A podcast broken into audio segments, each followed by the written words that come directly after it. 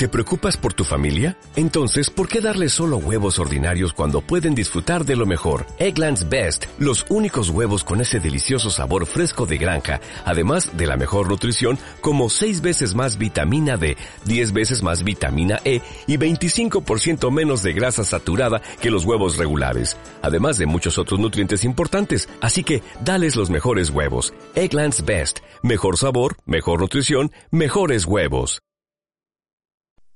Cuentan que cerca de Tokio vivía un gran samurái ya anciano que se dedicaba a enseñar a los jóvenes el noble arte de la espada y la meditación. A pesar de su edad, circulaba la leyenda de que todavía era capaz de derrotar a cualquier adversario. Cierta tarde, un guerrero conocido por su total falta de escrúpulos apareció por allí. Era famoso por utilizar la técnica de la provocación, Solía esperar a que su adversario hiciera el primer movimiento y, dotado de una inteligencia privilegiada para reparar en los errores cometidos, contraatacaba con una velocidad fulminante. El joven e impaciente guerrero se fue hasta donde estaba el viejo samurái para derrotarlo y así aumentar su fama. Todos los estudiantes se manifestaron en contra de la idea, pero el viejo aceptó el desafío. Juntos todos se dirigieron a la plaza de la ciudad y el joven comenzó a insultar al anciano maestro. Arrojó algunas piedras en su dirección, le escupió en la cara, le gritó todos los insultos conocidos, ofendiendo incluso a sus antepasados. Durante horas hizo todo por provocarle. Sin embargo, el viejo permaneció impasible. Al final de la tarde, sintiéndose ya exhausto y humillado, el impetuoso guerrero se retiró. Desilusionados por el hecho de que el maestro aceptara tantos insultos y provocaciones, los alumnos le preguntaron ¿Cómo pudiste, maestro, soportar tanta indignidad? ¿Por qué no usaste tu espada, aun sabiendo que podías perder la lucha en vez de mostrarte cobarde delante de todos nosotros? El maestro les preguntó Si alguien llega hasta vosotros con un regalo y vosotros no lo aceptáis, ¿a quién pertenece el obsequio? A quien intentó entregarlo, respondió uno de los alumnos. Lo mismo vale para la envidia, la rabia, los insultos, dijo el maestro, cuando no se aceptan, continúan perteneciendo a quien los llevaba consigo. Hola estoico, hola estoica, soy Pepe García y estás escuchando el podcast de El Estoico, el podcast de estoicismo en español en el que vamos a hablar de estoicismo, de figuras estoicas y de ejercicios que puedes poner en práctica desde ya para mejorar tu vida. ¡Arrancamos! Quiero darte la bienvenida a este cuarto episodio de El Estoico. En el capítulo de hoy vamos a continuar hablando de las cuatro virtudes cardinales, que recordemos son los principios a través de los cuales los estoicos dirigían su vida para vivir conforme a la naturaleza y a la virtud. Como ya sabes, estas cuatro virtudes cardinales son sabiduría, coraje, justicia y templanza. Hoy he decidido empezar el podcast con una historia corta en la que se representa de forma muy práctica la virtud de la que vamos a hablar hoy, la templanza. Este concepto de templanza viene del término griego sofrosune, que también se traduce como moderación. Es un término difícil en algunos aspectos.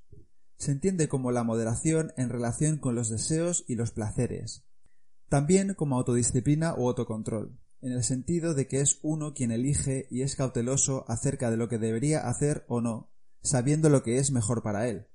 Es decir, el autocontrol jugaría un papel central aquí, ya que es necesario para ejercer la prudencia y la moderación. Recuerda la historia del samurái japonés, cómo ejercía su autocontrol ante los insultos.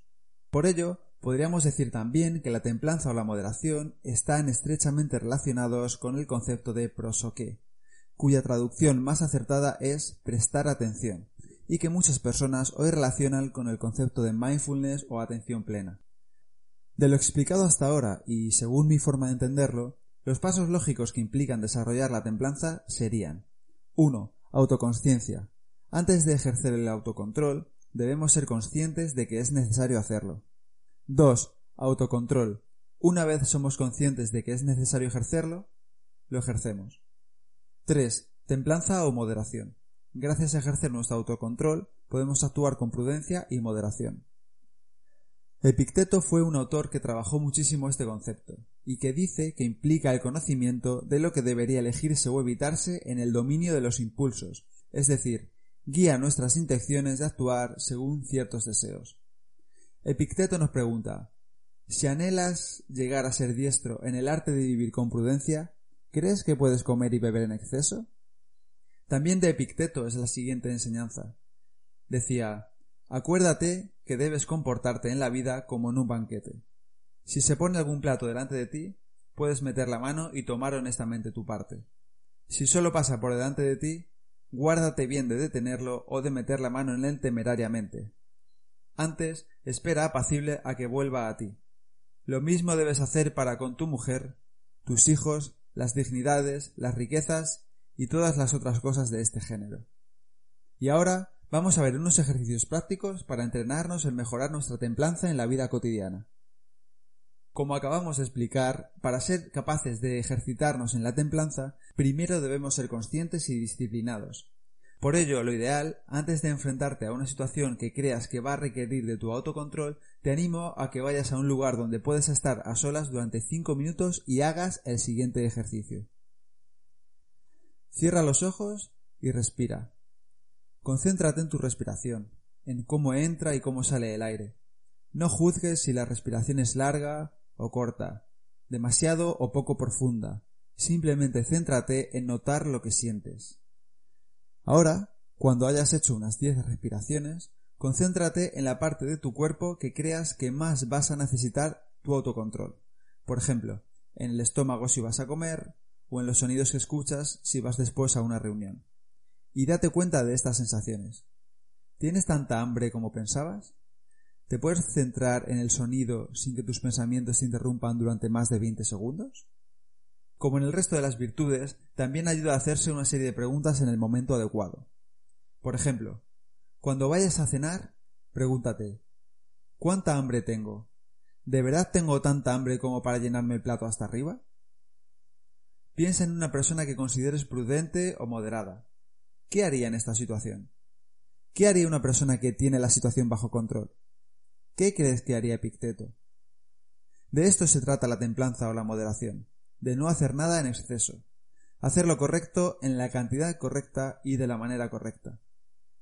Así que hoy, y todos los días, recuerda la advertencia estoica para encontrar el término medio.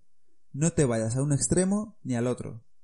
Haz de la templanza tu objetivo en cada parte de tu vida y tu yo futuro te lo agradecerá. Y antes de despedirme, quería contarte que hoy he sacado un nuevo post en el blog de elestoico.com en el que hablo de las similitudes entre el ajedrez y el estoicismo, y de cómo una disciplina puede ayudarte a mejorar en la otra. En el artículo también te cuento que he llegado a un acuerdo con chess.com para promover la práctica del ajedrez, porque creo profundamente en sus beneficios mentales, emocionales, educativos y sociales. Si quieres jugar conmigo en chess.com, Sigue las instrucciones que explico en el post sobre cómo hacerlo y nos vemos allí. Y hasta aquí el episodio de hoy. Espero que te haya gustado y que lo pongas en práctica. Si quieres ayudarme a que el podcast del estoico crezca y pueda ayudar a más gente, te animo a suscribirte y recomendarlo en la plataforma de podcast que utilices, en redes sociales o mejor aún a tus amigos. Y si quieres mandarme alguna idea o quieres que hable de algo en especial, puedes contactarme a elestoico.com gmail.com o en cualquiera de mis perfiles de redes sociales, arroba elestoicoesp. Nada más por hoy. Muchísimas gracias por estar ahí y hasta la próxima.